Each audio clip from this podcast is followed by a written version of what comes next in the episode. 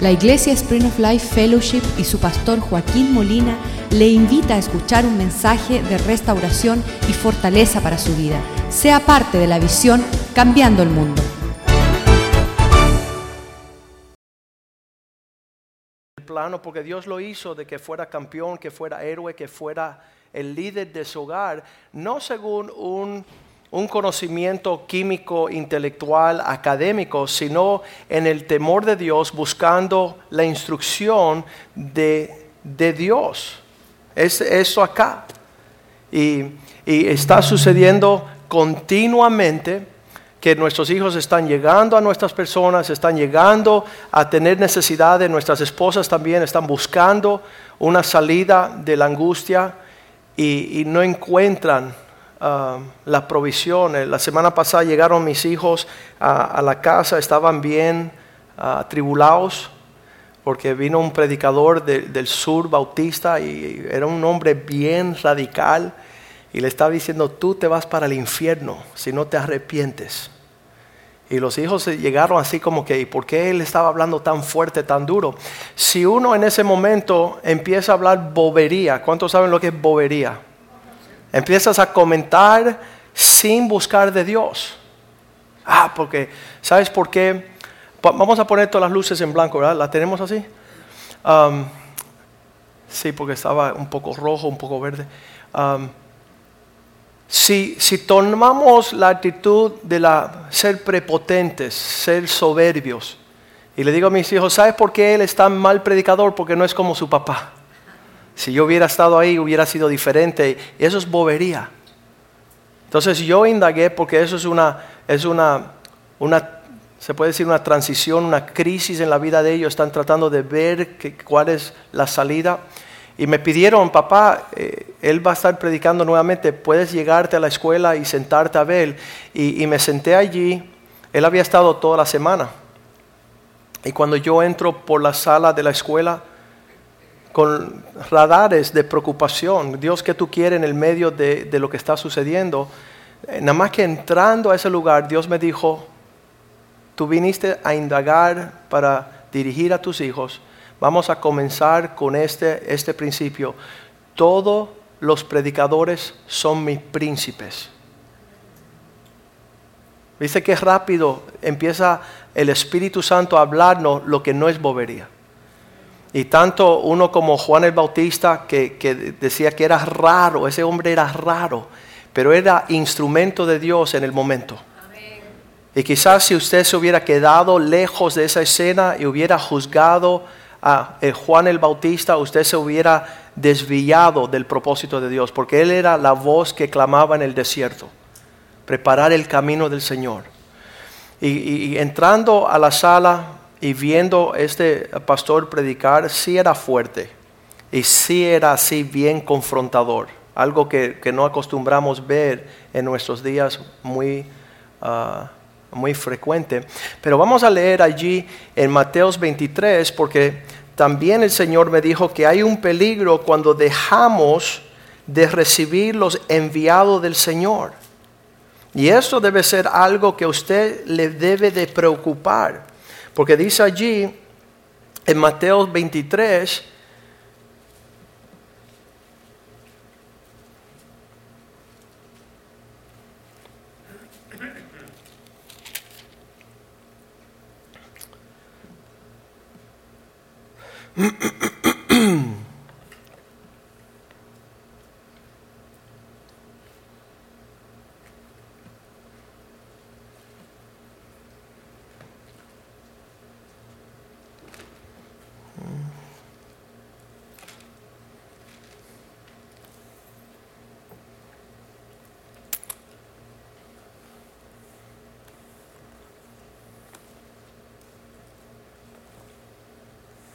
Deja buscarlo acá bien rapidito.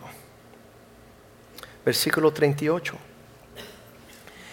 He aquí vuestras casas, Mateo 23, 38, 23, 38, dice, vuestras casas quedarán desoladas,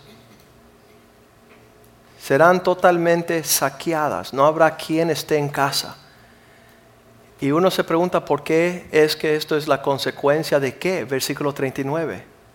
Porque os digo que desde ahora no me veráis, no van a ver la mano de Dios, no va a ver la bendición de Dios, no va a ver la provisión de Dios hasta que cambie la actitud y comienzan a tener esta proclamación. Bendito el que viene en el nombre del Señor. Actitud de decir, este hombre Dios lo envió para, alguna, para algún propósito en esa escuela. Y Dios me volvió y, me repitió, a veces es necesario mandar un pescador, Jeremías 16, 16.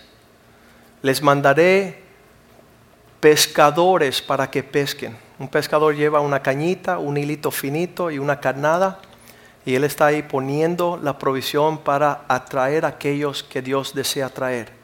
Pero ya que no están tomando la provisión como uno le, que le dice a un joven, sabes que Cristo te ama y murió por ti, tiene un plan para, maravilloso para ti, eso es un, eso es un atraer, es una red para traerlos al Señor. Dice que no escucharon, entonces dice, y después enviaré muchos cazadores y los cazarán por todo monte y por todo collado y por las cavernas de los peñascos. Esos lugares altos de actitudes prepotentes contra Dios necesita que alguien de ahí le dispare y los saque para que puedan venir al Señor. No le dice a un joven, te vas a quemar en el infierno por tu actitud.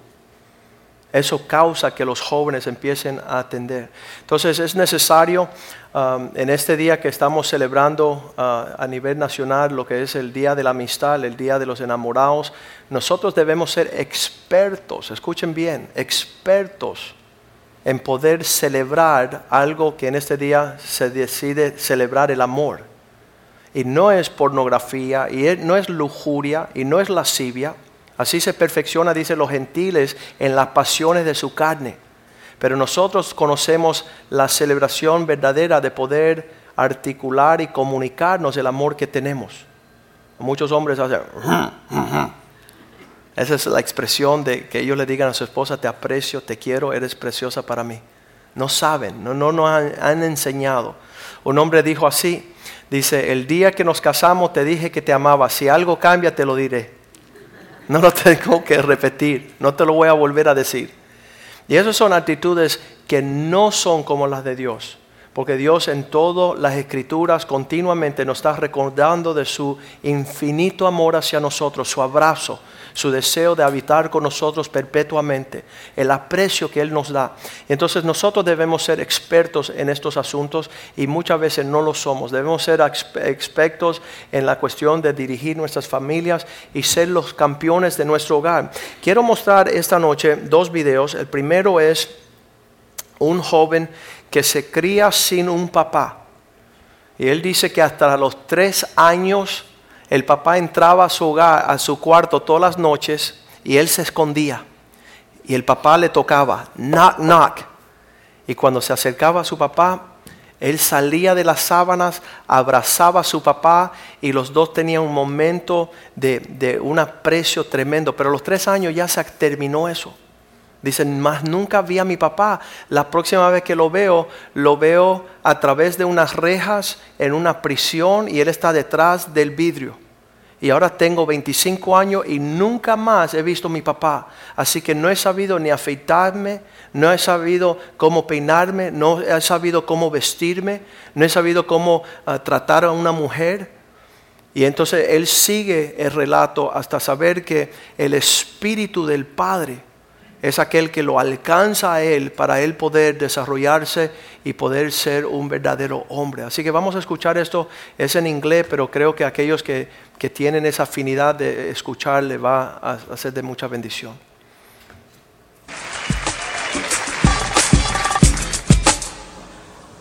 As a boy, I shared a game with my father. Played it every morning till I was three. He would knock, knock on my door, and I'd pretend to be asleep till he got right next to the bed. Then I would get up and jump into his arms. Good morning, Papa.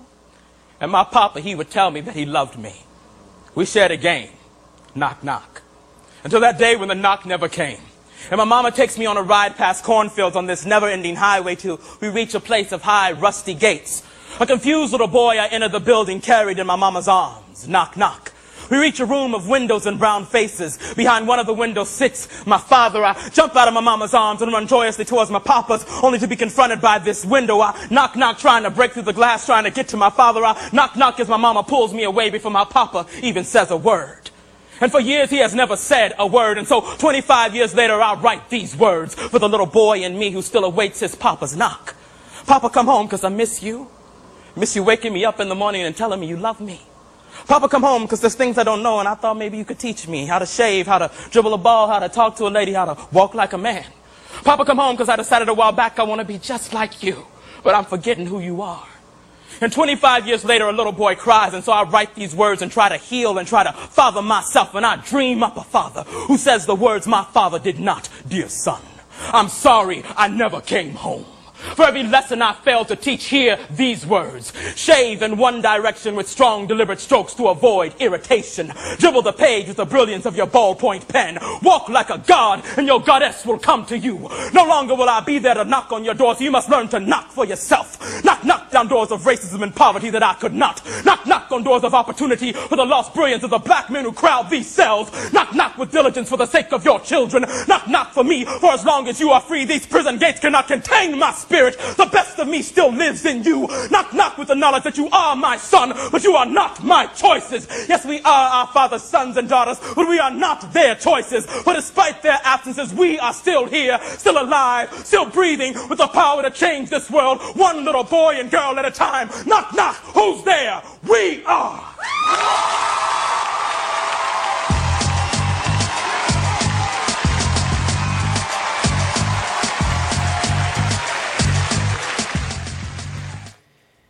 Dice él, ya que nuestros padres no supieron estar ahí para criarnos, la próxima vez que alguien toque, ¿sabes quién van a estar? Nosotros vamos a estar. Y vamos a estar aquí para cambiar el mundo. Ese es el testimonio donde el Espíritu de Dios, como dice Gálatas 4:6, dice que nos hace clamar Abba Padre y podemos ser padres de naciones como Dios desea y de verdad que es una bendición. Desde el principio Dios quiere que los hombres se levanten no solamente proclamando cada uno su propia bondad pero vamos a volver al proverbio 26 donde dice que Dios está buscando hombres completos. Hombre de verdad ¿quién lo hallará? no, no necesitamos personas religiosas no necesitamos personas teológicas, no necesitamos personas que tengan un orden ah, filósofo, políticos. Necesitamos hombres que conozcan a Dios, que caminan como Dios, que están mostrando el ejemplo, un legado, las huellas de, la vida y eso levanta una generación. Estábamos hablando eso en la conferencia de, de matrimonios que Dios había levantado el hombre para que pudiera, alcanzar la medida de padre de naciones. Eso es lo que él dijo de, de la persona de Abraham. Yo te levantaré para ser un padre de naciones. Y también estaba mostrando también cuando Sara es elegida para eh, eh, traer el hijo de la promesa, Dios la bendice a ella y dice también, ella será mamá para las naciones. Entonces, en esos dos caracteres, nosotros podemos levantar una familia que represente linaje del Señor. Um, y, por eso es que llegamos a la casa del Señor, ahí nos instruimos, ahí vamos a, poder percibir el corazón de Dios. Y, si hay una uh, crisis en el mundo, se llama una crisis de identidad, y no saber quiénes somos ni qué vamos a hacer, es un gran peligro. Y, y dice una persona, esto fue algo bien tremendo, ah, dice, el no saber quién tú eres no significa que hay una gran pérdida en esa ausencia de identidad. Usted dice, bueno, ya el hombre no supo que era plomero, pues no tendremos plomero. Dice, no, ese no es el peligro. El peligro es que ya que él no sabe quién él es, significa que Satanás le puede creer que él sea cualquier cosa, hasta mujer. ¿Eh? Un, un hombre que Satanás le convence que es mujer. Eso es una locura.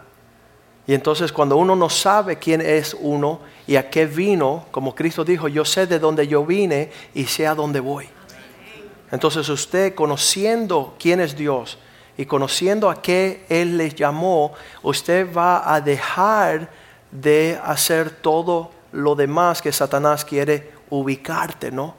Y entonces esta noche vamos a, tratar la, segunda parte de lo que hablamos el domingo, porque el domingo hablamos de, el, orden de nuestra creación, ah, era para poder llenarnos de un gozo pleno.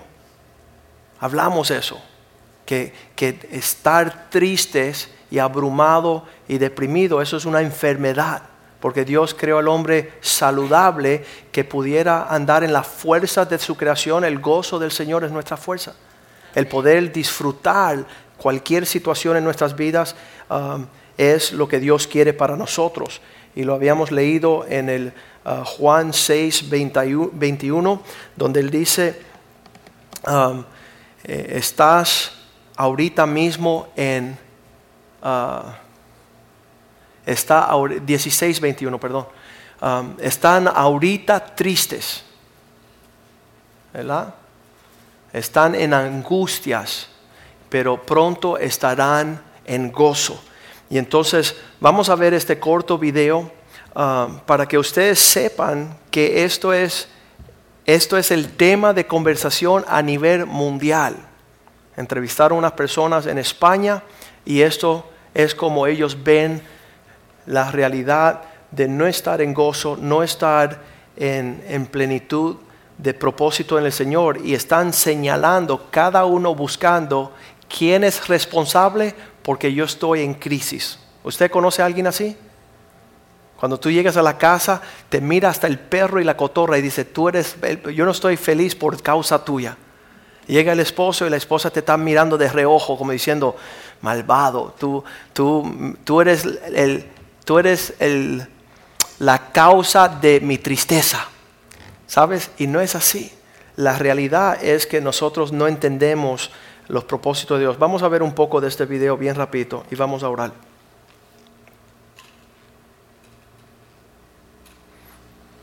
Esta conversación se puede haber tenido en cualquier lugar del mundo bajo cualquier crisis.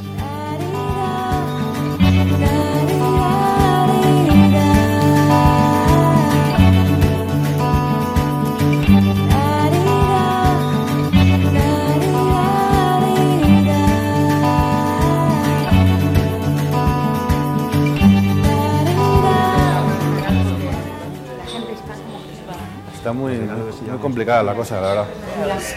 Hombre. Hola. Hola, ¿qué tal? Miquel. ¿Cómo estáis? ¿Qué tal? María. Muy bien, María. ¿Me dejas esto por ahí, por favor? Sí. ¿Habéis pedido ya? Estamos pidiendo. Voy a pedir. Sí. Bueno, ¿Qué tal todo? muy bien. Venimos aquí expectantes para las, las entrevistas. ¿Las Aquí. tenéis por aquí? ¿Los Sí, ponemos? mira, Sí. Ha sido muy interesante. ¿Quién cree que es el culpable de esta crisis? ¿A quién se podría echar la culpa? Considero que a las grandes fuerzas financieras, políticas, sindicales. Es una pregunta bien profunda. sin equivocarme. A Zapatero y a su compañero Rubalcaba. Muy complicado, en realidad seguramente al final es culpa de los bancos, de la mala gestión que han hecho, de promesas incumplidas y de dar créditos a personas que no lo podían pagar. O sea, realmente creo que sería culpa de los bancos. Los banqueros, los, eh, los yuppies, el sistema capitalista que ya no funciona, eh, entonces habrá que inventar algo nuevo. A los recortes de Rajoy. A los eh, banqueros americanos.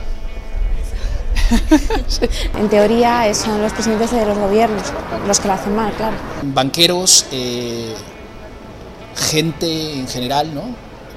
en empresas, en, incluso tú y yo hemos tenido algo que ver, ¿no? Por, por mantener ese, ese status quo y ese estado de bienestar que mucha gente no, no, reflexionaba que realmente, por ejemplo, las hipotecas o el hipotecarse eh, tendría alguna consecuencia algún día.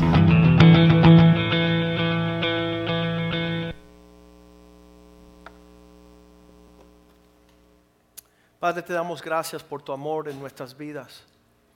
Y te damos gracias, Señor, que tú cumples un propósito eterno con nuestra existencia. Que cada día tiene su propósito, cada día tiene toda la provisión de lo que necesitamos para conocerte, servirte, honrarte. Y pedimos, Señor, que nosotros caminemos de acuerdo a la palabra que está en Daniel 11:32, que conociéndote a ti iremos del poder en poder, oh Dios. Iremos en las fuerzas para cumplir aquello por lo cual tú nos permitiste estar en esta generación. Llénanos de tu espíritu, llénanos de tu verdad y que podamos prosperar y ser fructíferos, Señor. Que podamos fortalecernos, Señor, y ser parte de la respuesta y no estar vagando en tinieblas como parte del problema. Dirige nuestros pasos, danos entendimiento, abre, Señor, los ojos de nuestro entendimiento para ver tus propósitos en esta vida, para que nuestro caminar no sea vano, Señor, para que no estemos vagando sin propósito en tinieblas, oh Dios, desesperados, Señor. Llénanos, Señor, de tu presencia, llénanos de tu verdad, llénanos de tu provisión, tu gracia y tu poder, oh Dios, para poder encontrarnos cara a cara contigo, Señor, y ser, ser reconocidos como siervos fieles que hemos guardado nuestra fe, que hemos caminado en la verdad, Señor. Y que tu palabra esta noche sea lámpara para nuestros pies, que sea una buena semilla sembrada en buen corazón, que dé buen fruto y una cosecha que te glorifique, oh Dios.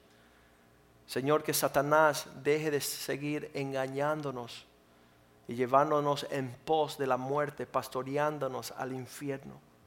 Permite que este día tu pan nos nutra, Señor, y que tú nos guarde de todo mal.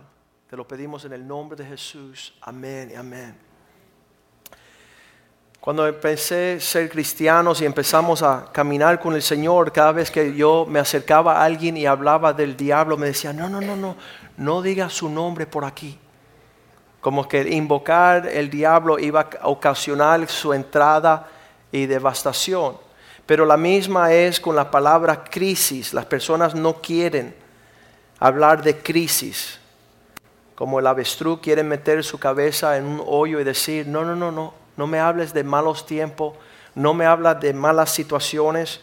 De hecho, ah, eh, cuando estamos en ese tópico, en ese tema, muchas personas quieren salir corriendo cuando escuchan de la necesidad de una persona, pero eh, perfeccionando nuestro camino en el Señor hemos dado cuenta que crisis es algo que era parte del proceso de Dios en nuestras vidas.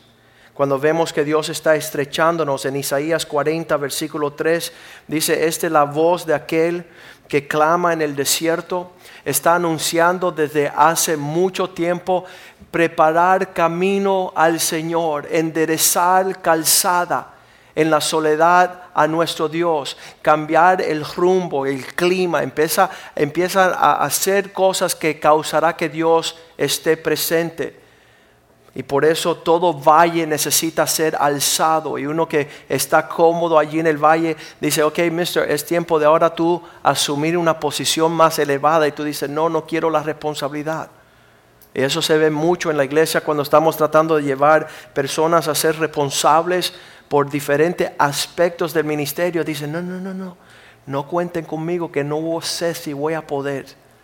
Y todo lo que eso conlleva es una crisis de cambio, una crisis de, de sacarlo de su lugar. Y dice, todo monte y collado ah, será, bájese todo monte y collado, todo, toda costumbre alta, toda, toda soberbia, todo lugar, ah, el, el poder tomar un lugar inferior. No sé si a ti te ha ocasionado, um, hace como cinco años atrás estábamos nosotros um, en, una, en una situación económica.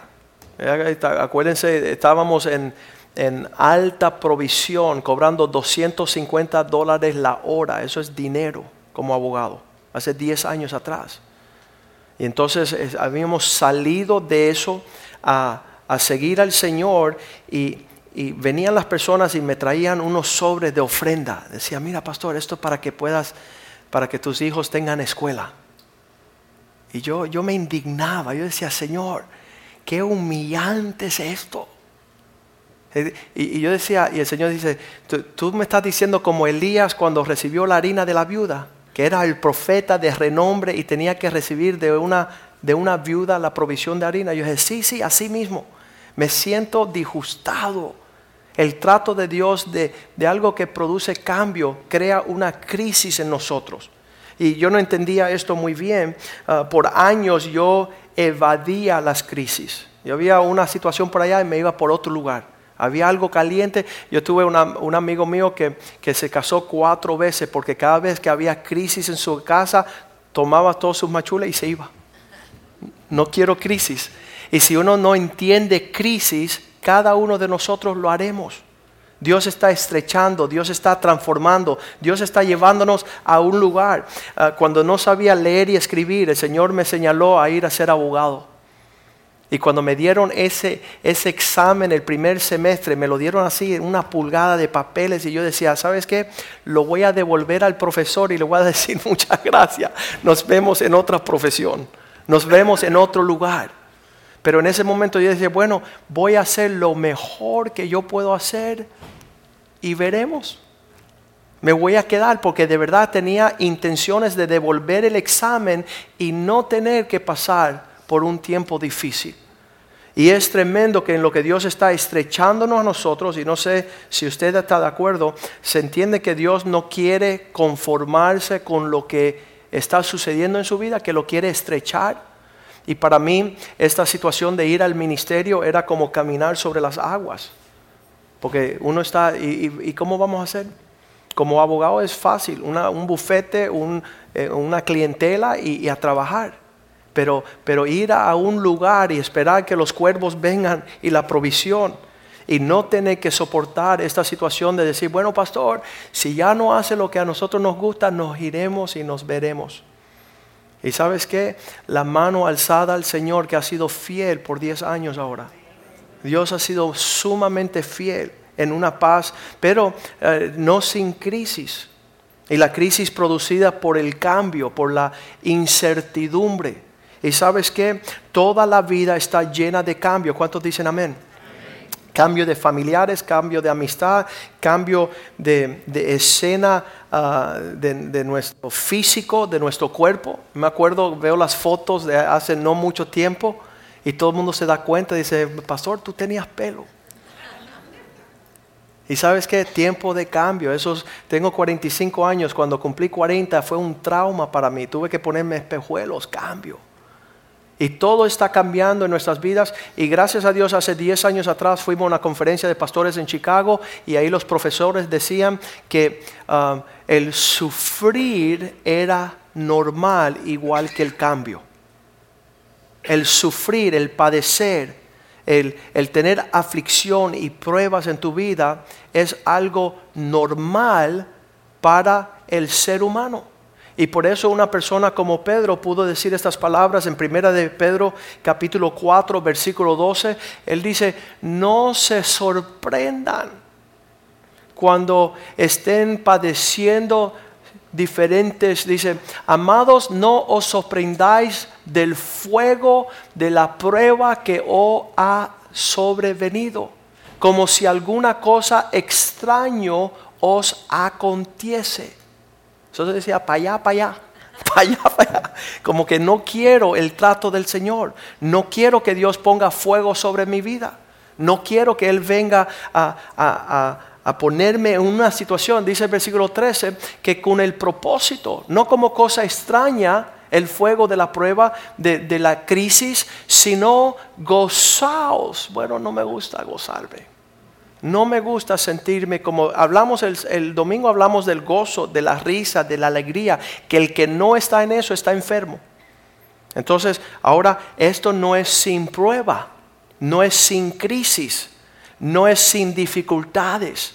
Porque la palabra bien dice que en el medio del fuego de la prueba, que nosotros entendamos con, que sea con gozo por cuanto soy, estás participando de los sufrimientos de Cristo para que también en la revelación de su gloria se gocen con gran alegría. Al ver que, mira, no fue tan difícil estudiar abogado. Y yo le huía como la muerte. Yo quería ser policía. Para no tener que estudiar y tener unas balas bien grandes. Porque e- e- evadir la crisis, el enfrentamiento de situaciones que iban a retar mi carácter.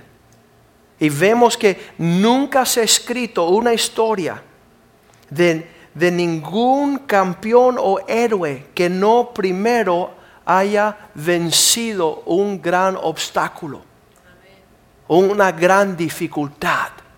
Y, y Dios está llamándonos a nosotros a ser campeones y héroes. Por eso es necesario que a través de diversas pruebas estemos entrando al reino de Dios. Eh, inclusive la muerte de Lázaro. Dice, ¿y por qué ocasiona Dios cosas? Porque si no hay muerte, no hay resurrección. Si no hay enfermedad, no hay sanidad. Si no hay crisis financiera, dice que vamos de gloria en gloria. Pero ¿qué hay entre la gloria y la gloria? Una crisis agresiva. Vamos de triunfo en triunfo, de victoria en victoria. Pues, ¿y, qué hay entre victoria y victoria? Una gran pelea y una pelea espiritual de fe. Un, un retar el desafío de ser más como Cristo. Entonces, en lo que nuestra vida está cambiando, nuestras amistades cambian, nuestros negocios cambian, las industrias cambian, ah, muchas veces aún nuestro, nuestro, ah, nuestra geografía, nuestro trato es un cambio. Las los partidos políticos van cambiando y, nosotros muchas veces queremos estar así como que no cambie nada que no cambie mi situación del trabajo, que, que mi esposa, eso es la locura más grande, el esposo que dice, sabes, abogado, vine a buscar un divorcio porque llevo casado 20 años y mi esposa ha cambiado mucho. Ajá, estaba supuesta a cambiar. Oye, la esposa que dice, no, no, no, porque mi esposo ya no es el mismo que yo conocí. ya llevan 30 años de casado. Es una fantasía querer permanecer sin cambio, sin un rumbo. Entonces nosotros que conocemos al Señor vemos esto como una gran oportunidad. El cambio produce unas oportunidades tremendas, produce ah, crisis, produce dolor, produce, dice que toda, todo cambio produce crisis y toda crisis produce un sentido emocional de no muy agradable. Esa es, una nueva etapa, es una nueva escena. Yo me acuerdo cuando me casé, me fui a mi luna de miel y, y a los días, a las semanas, yo quería volver a entrar a casa de mis padres y habían cambiado los seguros. Y yo decía, quiero, quiero ir a acostarme allí con mamá y papá como hacía cuando soltero. Quiero, y sabes qué? Cambió esa escena, esa temporada. Cambió esa, ese, ese tiempo de estar metido allí um, en, eh, como soltero. Y, me casé tardísimo también, a los 27 años. Pero todavía añoraban, esas personas que añoran, yo quiero volver a la primaria donde ahí ah, hacíamos con creyón. Queremos colorear. Queremos mantener un estado infantil. Y si fuera por nosotros no hubiese desarrollo de ninguna forma. Pero es importante nosotros saber que eso es una gran mentira. Las personas que dicen yo me casé para tener paz. Eso no existe. Cada momento en el matrimonio a lo largo de los años son oportunidades de crisis constante, cambios constantes que van madurándonos y haciéndonos más fuertes. Estábamos leyendo el proverbio que dice que si tú no soportas el tiempo de la dificultad, ¿no será que lo que está sucediendo es que eres demasiado débil? Que todos estos cambios están mostrando que tú no eres la persona que tú decías ser, solías ser. Muchas veces decimos um, que, vamos a ver allí, el Proverbio 24:10. Dice, si en tiempos de crisis, en tiempos de cambio, en tiempos de situación no familiar, tú eres un flojo. Si fueres flojo en el día de la crisis, tu fuerza se mostrará ser debilidad. tus fuerzas serán reducidas. Entonces muchas veces nosotros estamos diciendo, no, yo soy un hombre de fe, yo soy un hombre de confianza, yo soy un hombre maduro en el Señor. Y cuando viene el primer, la primera crisis, el contratiempo, el cambio, el giro de nuestras fuerzas, ahí nos desmoronamos. Ahí dejamos todo y empezamos a actuar impíamente empezamos a reflejar un carácter no maduro en Cristo.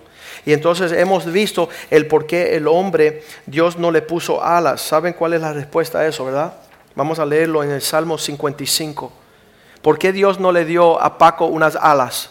¿Por qué no le dio a, a, Fichel unas alas? ¿Sabes por qué? Porque en tiempo de cada crisis nos montamos como un águila y nos remontamos a los montes Quiero salirme del problema, quiero salir y huir de la situación. Gracias a Dios que el hombre no tiene alas, porque dice David, quien me diese alas como paloma, volaría yo y descansaría. No me vieran más nunca en el medio. ¿A, cuántos cubanos le darían alas allá en Cuba? Se vaciara el país, ¿verdad? No hubiese ni uno allí. Pero sabes que el trato de la aflicción, la adversidad, las crisis van forjando una fuerza. Y me doy cuenta ahora, después de 28 años de cristiano, soy mucho más fuerte hoy que lo que era cuando comencé. Mucho más dispuesto de esos, esos cristianos que se paraban delante de leones para ser devorados por las bestias. Y, estaban cantando, estaban en, en un gozo pleno. Eso es lo que tiene que estar sucediendo en nuestras vidas. Eso es lo que tiene que ser una realidad. Porque David decía, oh, que me dieran alas como una paloma, volaría yo. Y dice el versículo 7, sí, ciertamente huiría lejos. Allá tuviera Monse, sabe Dios ni en qué. Si tuviera alas, ¿verdad? Salíamos volando. Moraría en el desierto. Me voy para el Gran Cañón ya de una vez. Me apresuraría a escapar del viento borrascoso, de la tempestad, de los tiempos difíciles. En esa situación yo huiré. Pero Dios no quiere que huyamos. Mira el sentir de David en esta crisis. El versículo 4 dice, el corazón mío, mi corazón estaba dolorido dentro de mí. Y terrores de, que ya no iba a poder soportar más sobre mí han caído. Versículo 5 el temor y el temblor vinieron sobre mí y el terror me ha cubierto. Oh, si tuviera alas como de águilas, estuviera yo volando ya hace rato, ¿verdad? Pero Dios quiere que nosotros no volamos, que nosotros conozcamos que en cada situación, en cada situación va a haber una crisis. ¿Qué es lo que dice ah, David ahí? Era el, el lo que era el propósito de su crisis. Vamos a leerlo ahí en el, mismo ah, Salmo 58. ¿Cuál era el, el, punto de su tristeza? Dice que era la persona más cercana de él. Eso es lo que él decía. Vamos a leerlo allí. Ah, versículo 12. Dice, yo me escaparía si pudiera día y noche me, rodearon toda esta cuestión. Pero dice así, dice, porque no me afrentó un enemigo. Versículo estamos en el 12. Porque no me causó la crisis un enemigo, porque si hubiera sido una persona que desconozca, lo pudiera haber soportado.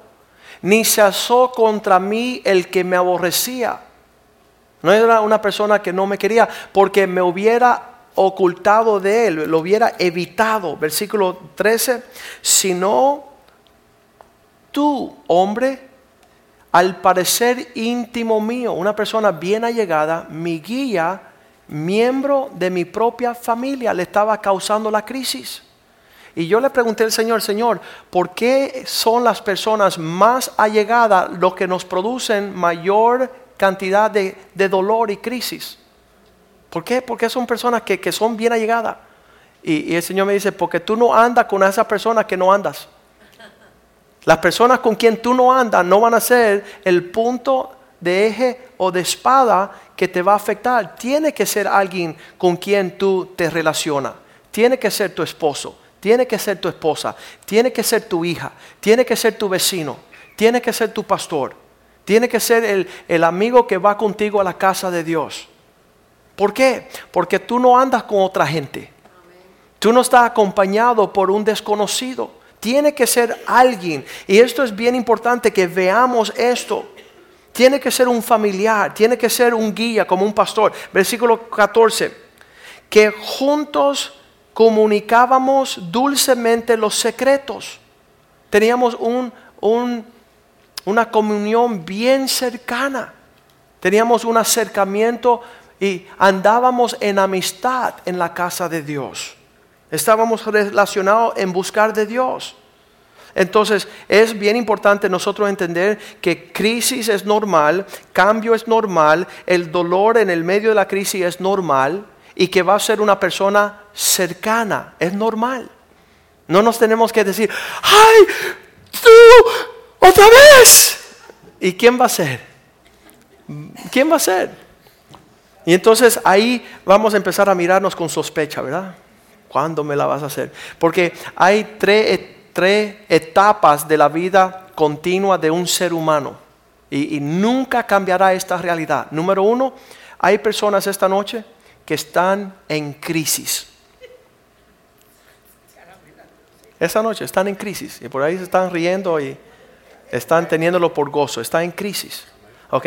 So, esa es una realidad de nuestra vida, estar en crisis. La segunda etapa de las personas uh, son personas que acaban de salir de una crisis. Son las personas que están en crisis o las que acaban de salir de una crisis, de una dificultad tremenda, de un tiempo de pesadilla, de un desierto. Y entonces tú dices, bueno, pastor, yo ni estoy en crisis ni acabo de, estar en crisis. Entonces la tercera persona, la que va a entrar en crisis, ahorita te viene. No te apure que eso te viene. Porque Dios está haciendo una obra en todos nosotros. O estamos en crisis, cualquiera que sea, y, y les digo algo que yo he aprendido, que si el Señor va a completar una obra en cada creyente, las crisis van a ser de todos los colores. Te va a faltar la salud, te va a faltar la economía, te va a faltar un amigo, te va a faltar un esposo, te va a faltar el pastor, te va a pasar. ¿Sabes por qué? Porque se está perfeccionando Cristo en nosotros. Y en cada área Dios nos está puliendo para que nada nos falte, pero estemos en eh, la crisis de un hijo perdido, la crisis de, de una relación uh, dividida, en todas esas cuestiones. Y es tremendo que sabemos que la obra de Dios es perfecta y no es que Dios nos ha abandonado. No es que ya Dios no está con nosotros, sino que Él promete, dice, yo estaré con vosotros hasta el final diariamente. Entonces, ¿qué es lo que tenemos que saber nosotros en el medio de la crisis? Número uno, que cuando estamos en la crisis, Dios está allí uh, viendo y observando nuestra actitud en lo que estamos navegando por la dificultad. Y, y yo estoy ya conociendo esta realidad, hay una confianza plena en el Señor. El día que me dieron las la piedras de los riñones, que las primeras cuatro horas yo pensaba que ya Dios me estaba matando, ya yo iba a morir. Un dolor desesperado. Y yo decía, Señor, en verdad que voy a perder mi vida en esto. Pero ya llegó a las cuatro horas el dolor ser tan severo que ya no me importaba la muerte. Le estaba diciendo, Dios, ya mátame de una vez. Quiero morir. No tenía miedo a la muerte, sino que le estaba pidiendo a Dios aliviar mi dolor. Y, estaba yo añoreando la muerte como una cosa buena y deseosa. Entonces, en el medio de nuestra crisis, estamos tratando de agradar a Dios y ese era el sentimiento de todos aquellos que estaban caminando con el Señor. Mira lo que dice en el libro de Hebreos, um, Cristo siendo nuestro ejemplo del sufrimiento. Usted sabe que la cruz era un tiempo de crisis agresiva. Y allí vimos a Cristo en la cruz, en Hebreo 12, versículo 3, dice, vamos a considerar aquel que sufrió. Vamos a estudiar bien esta, esta persona que, que, en el medio del dolor profundo, el rechazo, la cruz, la corona de espinas, lo, los clavos, consideremos aquel que sufrió tal contradicción Los hombres contradecían a Jesús a tal forma que lo hicieron sufrir agresivamente esta contradicción de pecadores contra sí mismo. Entonces tú dices, ok, ¿quiénes son los que me rodean a mí y me están causando una crisis, un dolor, una adversidad? Porque allí es el plan de Dios para que yo pueda alumbrar y, y manifestar la paz del Señor, la, confianza en Dios el esperar en la bondad de Dios. Y así, así sufrió Cristo, continuamente mirando al Padre. Dice, considerad aquel que sufrió de los pecadores cual contradicción contra sí mismo para que vuestro ánimo no se canse hasta desmayar. Eso es una fuente de poder animarnos y no desmayar. ¿Qué? Vamos a decir, ¿estoy sufriendo como Cristo? La respuesta es no. No, entonces puedo gozarme. Y eso es lo que hacían los apóstoles, eso es lo que hacían los cristianos temprano. Ellos decían, voy a atravesar esta dificultad honrando la dignidad de mi Dios. Porque Dios ni siquiera me ha abandonado, ni siquiera se ha cortado su mano para no intervenir. Y muchas veces eso es lo que Dios quiere mostrar. Me acuerdo el primer día, al año, a los meses de haber salido de la escuela de leyes, uno de los clientes que estaba en la cárcel, ah, yo lo fui a representar, la mamá me pidió que le hiciera un favor, le busqué un psiquiatra, hice por ese hombre lo que no haría un abogado. Y, no, casi nada le cobré. Lo estaba haciendo más por, por una, ah, como una caridad a su mamá. Y ese hombre, cuando el juez falló contra él, me, me trató de meter una demanda a mí. Y un, un reclamo a lo que es ah, la licenciatura de abogado.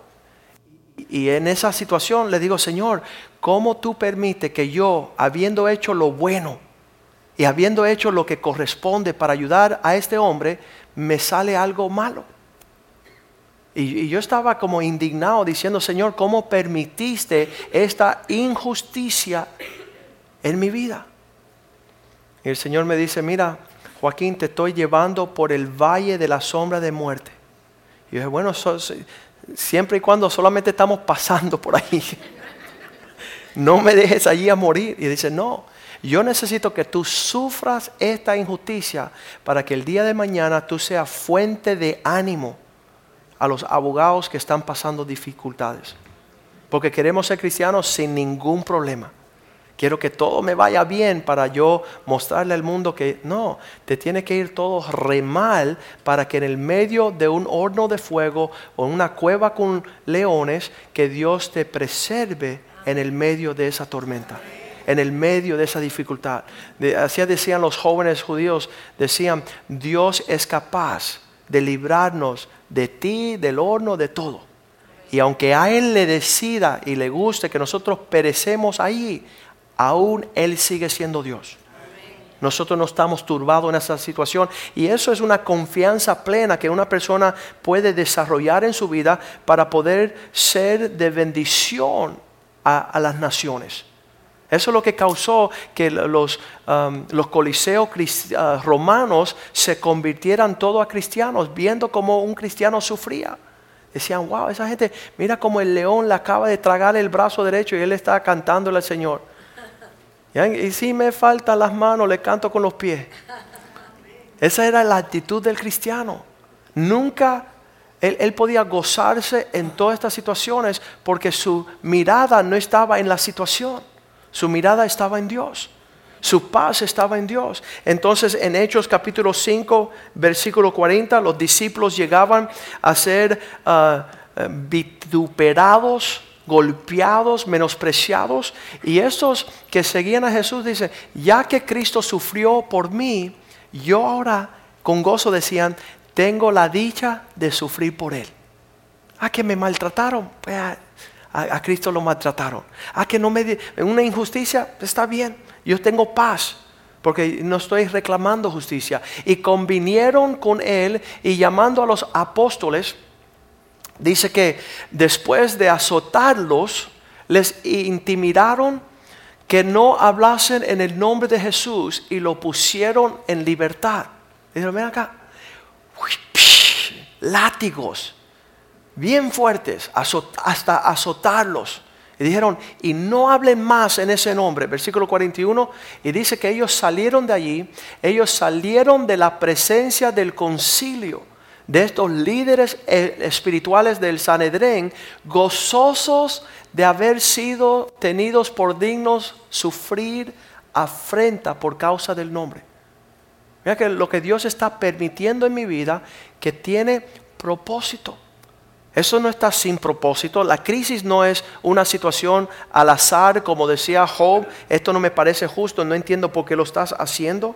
Y dice el versículo 42, siendo tenidos gozosos por ser dignos de padecer afrenta, dice, y todos los días en los templos y por las casas no dejaban de enseñar y predicar a Cristo. Si tenemos que seguir sufriendo, así sea. ¿Por qué? Segunda de Corintios 3:18, porque esto está formando más y más y perfeccionando más y transformándonos más al carácter de Cristo. Por tanto, nosotros todos mirando a cara descubierta como en un espejo la gloria del Señor, somos transformados de gloria en gloria en la misma imagen como por el Espíritu del Señor. Hay personas que en vez de disfrutar la transformación de gloria en gloria, ellos explican la vida como de, una crisis en otra. Oye, no salgo de una para entrar en otra. Y ellos nunca están dejando que la crisis los lleven a ello a mayor gozo de reflejar el carácter de Dios. Ellos no están terminando la, en vez de que el ciclo, en vez que la crisis llegue y tenga su obra perfecta, ¿verdad?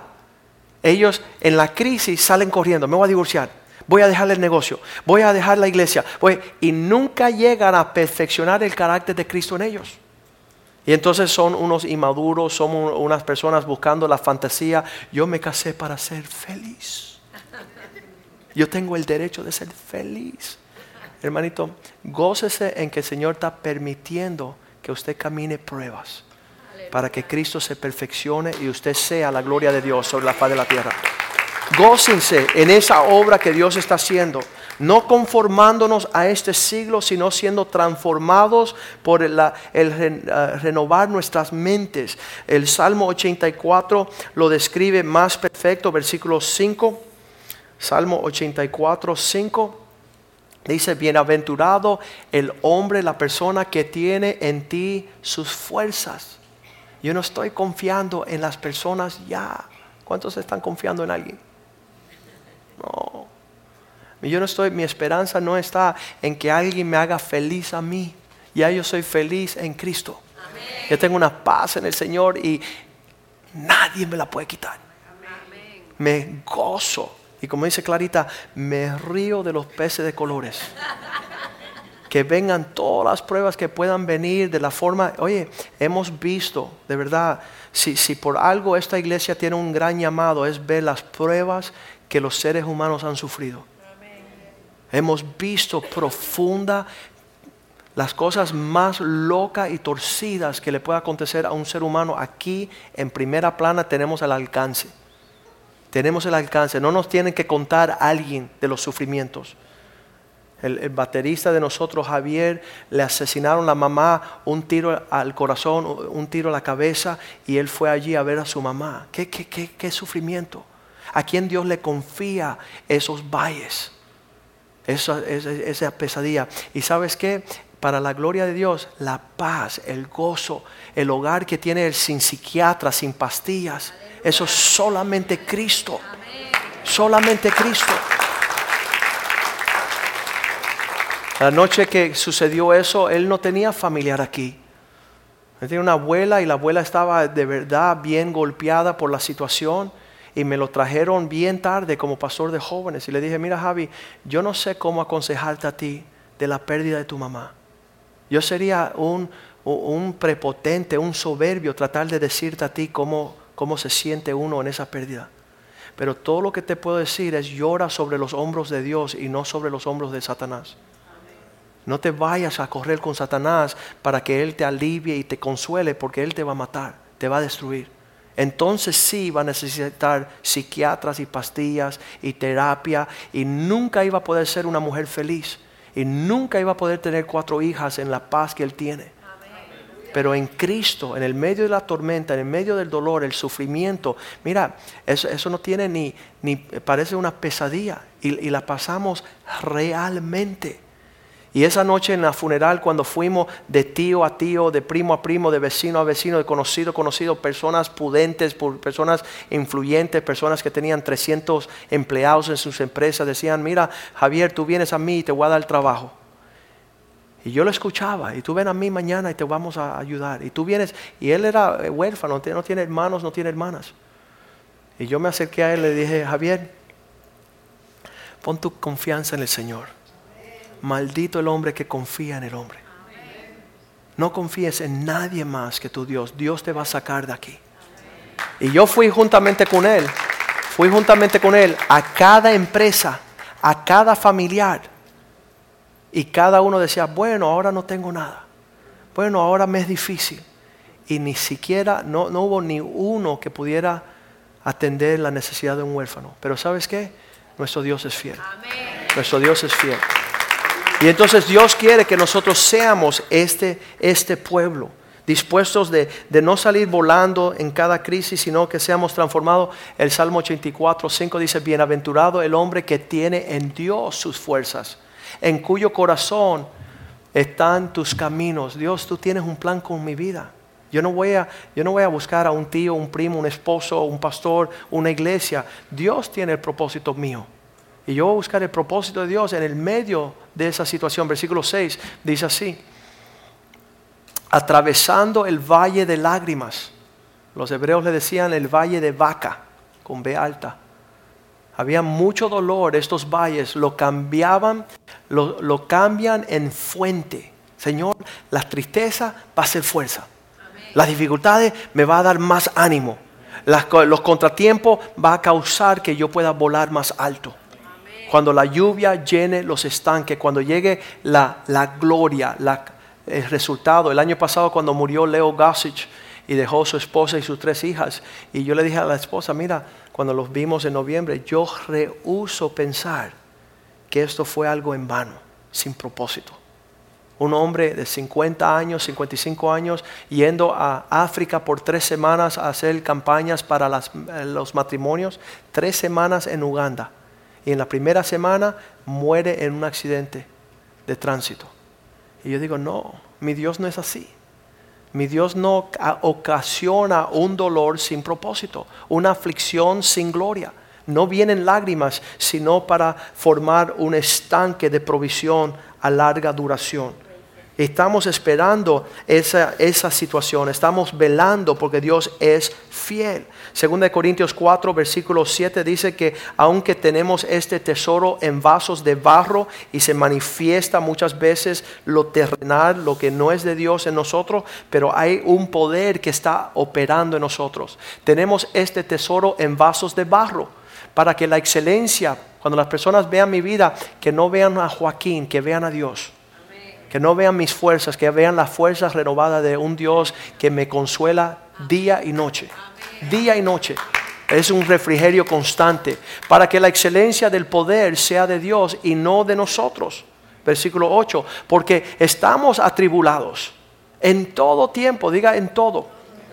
En todo, en todo. Las personas quieren muchas veces contar. Ah, el pastor Jorge Córdoba fue a Los Ángeles y hizo las primeras pruebas de esta competencia. Dice que llegaban uno tras otro artista y decían, porque mi abuela me dejó y ya no hablo con ella. Y todo el mundo quería decir su historia de terror y tristeza. Y, y- y la obra que Dios está haciendo en nosotros no es para contar las malas nuevas, sino las buenas nuevas. No las malas viejas, ¿verdad? La, situación, que estamos atribulados en todo, mas nunca angustiados. No estamos en angustia, no vamos a caminar en eso. Decía, eh, eh, me decía Jorge, Joaquín, yo he sido un huérfano toda la vida, yo sí que tengo que, que decir cosas para que la gente lloran, pero yo rehuso desmentir la fidelidad de mi Dios en andar en tristeza. Anoche lo fui a recoger al aeropuerto, estaba él gozoso, estaba predicando a una mujer en inglés, él que no habla inglés. Y al lado estaba una pastora que sí hablaba inglés, que no, mira, no dijo nada. Y dijo, Joaquín, yo no podía creer eso. Yo tratando de ganar una alma en inglés, pasando un trabajo, y la pastora nunca ni abrió la boca. Y al final me dio su tarjetita y yo me, dice que, que se puso bien ah, molesto en ver que él ah, había pasado tanto tiempo. Dice que, más no angustiados, en apuros. En apuros. Personas quieren dejar de estar en apuros, mas nunca sin esperanza. Nunca. Y eso es lo lindo de ser cristianos, esa paz en el rostro. A personas dicen, ¿sabes qué? Esa paz que tienes tú, ¿estás fumando algo? ¿Encontraste una pastilla? ¿Estás endrogado? ¿Qué, ¿Cómo es que lo sucede? Y eso es un testimonio. Hemos visto en estos años la familia de Jürgen con su esposa Karina y sus hijos. ¿Qué, qué, qué torbellino? ¿Qué, qué crisis? Así, a nivel que, ¿sabes qué? Estamos esperando el propósito de Dios, la cosecha. ¿Cuál qué es la historia que Dios quiere contar en el medio de esos apuros? Mas nunca sin esperanza. Dice la palabra de Dios en el 9, dice, um, perseguidos, personas hablando mal, criticando, mas nunca desamparados. Tenemos una habitación segura. Lo que, lo que dice una persona de nosotros no nos mueve. No nos mueve, porque ya Dios ha hablado de nosotros. Ya Dios nos dio una herencia. Somos sus hijos preciosos. Derribados pero no destruidos. Eh, sufrimos caídas, eh, sufrimos situaciones que, que afectan, pero no significa, y, yo le doy gloria a Dios. Hace 15 años, eh, yo le decía al pastor cuando nació esta obra, cuando esta obra nació, nadie quería reconocer que era de Dios. Y eso se llama un aborto. Una mujer que da a luz a una criatura y dice, eso no es mío.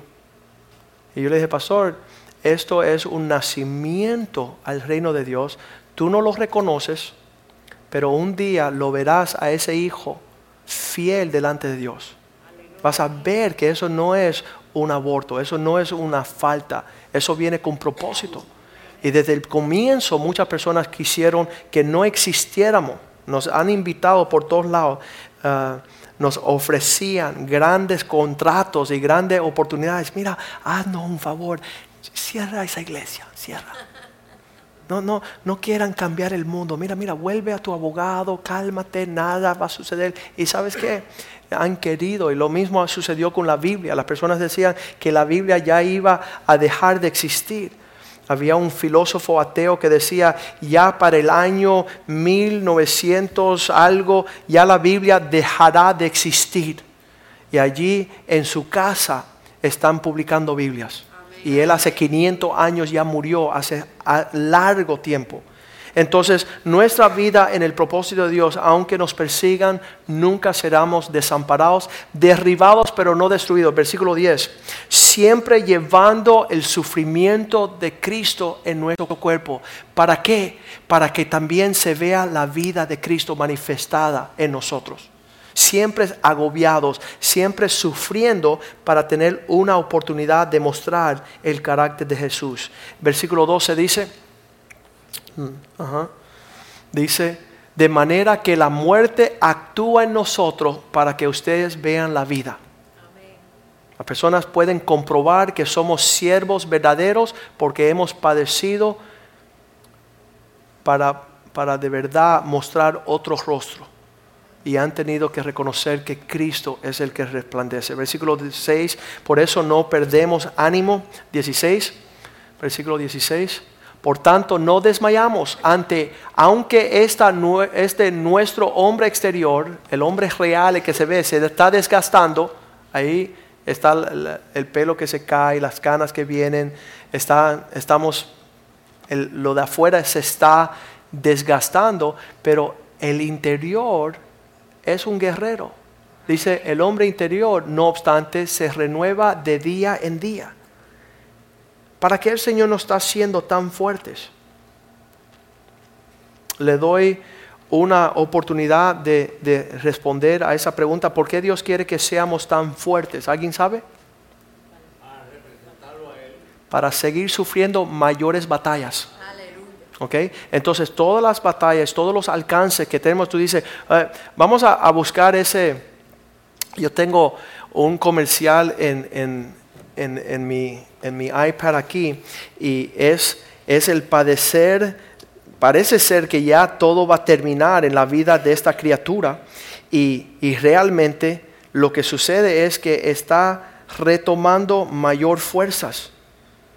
Y, y le vamos a poner eso para terminar ahorita, pero vamos a, a ver que Pablo en 2 Corintios 11, 22 decía, yo soy hebreo, yo soy miembro del pueblo de Israel.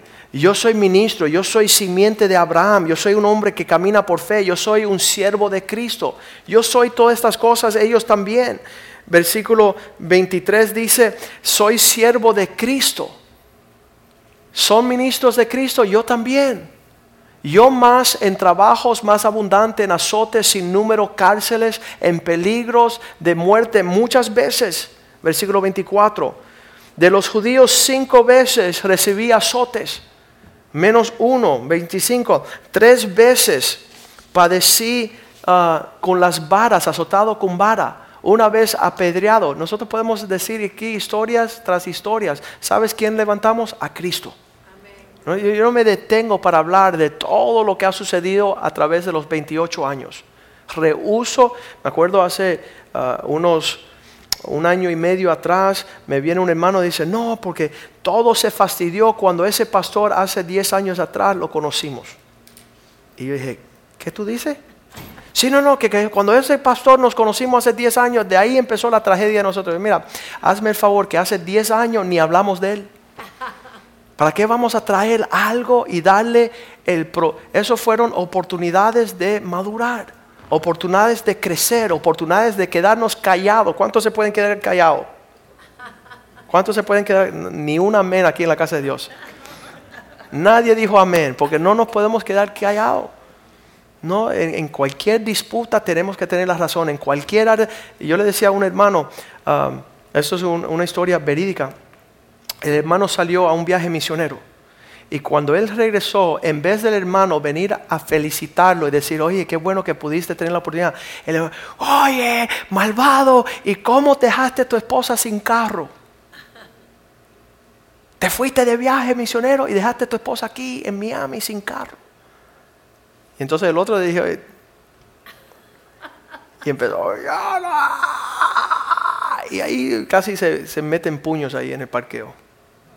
A los días yo le dije, ven acá, ven acá. Cuando te llega alguien a reclamar, tú dices, ¿sabes qué? Es verdad, perdóname. Y tú que tienes el carácter de Cristo, compórtate como Cristo. Es verdad, lo que dijiste es, tienes razón, debes de estar bravo conmigo. Debes de, de saber que dejé mi esposa sin carro.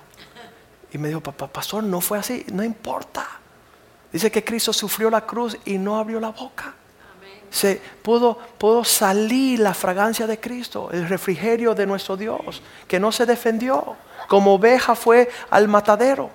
Y entonces ah, le dije, y después de unos días, pasa una semana, dos semanas, tú le dices, hermanito, te quiero mucho, ven acá, dame un abrazo. Y ya no te peleaste con el hermano. Y dice, ¿sabes? Cuando tú decías que dejé a mi esposa sin carro, yo había llevado el carro al mecánico antes de salir. Y le entregué un carro que andaba. Pero a pesar que andaba y lo llevé al, al mecánico, se rompió de todas maneras. Entonces muchas veces está esa controversia. ¿Para qué? Para que crezcamos. Para poder mostrar un gozo. Es fácil mostrar gozo en medio de una fiesta. Es fácil mostrar una actitud cristiana, un rostro cristiano. Esto es la confianza que tenemos, 2 Corintios 2.14, dice que gracias damos a Dios que siempre nos lleva al triunfo. Mas a Dios damos gracias, el cual nos lleva, diga conmigo, siempre en triunfo en Cristo Jesús, por medio de nosotros manifestando en todo lugar el olor de su conocimiento. En toda artimaña, en toda controversia, usted empieza a preparar porque Dios va a tornar todo para una victoria. Todas las cosas van a tener un relato bueno. No sé, eso es lo que es tener esperanza. Esperamos la bondad de Dios. Y, y, eh, el cristiano que no tiene esperanza, no creo que sea cristiano. Romanos 8, 35, ¿quién nos podrá separar del amor de Cristo? Tenemos algo cierto, ya tenemos prueba del amor de Dios. Así que nada, ni tribulación, ni angustia, ni persecución, ni hambre, ni desnudez, ni peligro, ni espada. No en todas estas cosas, versículo 36, como está escrito, por causa de ti somos muertos todo el tiempo. Cada oportunidad de que nos sigan menospreciando y golpeando, somos contados como ovejas que van al matadero. Versículo 37. Antes en todas estas cosas somos más que vencedores. Vamos a vencer por medio de aquel que nos amó. 38. Por lo cual estoy seguro que ni la muerte, ni la vida, ni ángeles, ni principados, ni potestad, ni lo presente, ni lo porvenir podrá venir algo, no sucede algo. Versículo 40. No, 39, ¿verdad? Ahí está. Ni lo alto, por más alto que sea, ni lo profundo, ni ninguna cosa creada nos podrá jamás separar del amor de Dios que tenemos en Cristo Jesús nuestro Señor. Y eso es lo que nos anima. Lee las palabras de Jesús en Juan 16, 33. Juan 16, 33 dice, estas cosas os dije para que en mí tengáis paz. No en tu situación, no en la circunstancia, no en el enemigo, no en las cosas que andan en adversidad, dificultad, las pruebas, eso es normal. Si no es eso, va a ser otra cosa. Pero que en Dios tengamos, en Jesús tengamos paz. En este mundo tendráis crisis, tendráis aflicción, contratiempo, dificultad. Pero entren en confianza porque yo he vencido el mundo. Yo tengo un plan para poder resolver estos asuntos. Santiago 1.2 dice, por supuesto, lo contamos y lo tenemos por sumo gozo cuando somos elegidos, cuando somos hallados en diversas pruebas. ¿Por qué? Versículo 3. Sabiendo que la prueba de vuestra fe está produciendo carácter, una madurez, un crecimiento Versículo 4, mas tenga este carácter su obra completa para que seáis perfectos y cabales sin que os falte cosa alguna. Para que cualquier situación que venga en tu vida, tú entras en paz, tú entras en gozo, sabiendo que Dios está velando por ti, está ayudándote y te dejará gustar la victoria, el triunfo. Muchas personas no se quedan suficientemente en la pelea para poder ver el poder de Dios operar a favor de ellos, esa gloria, ese carácter formado. Vamos a ponernos de pies en esta noche. Le voy a mostrar este video, deja buscarlo. Vamos a pedir a los músicos que suban acá.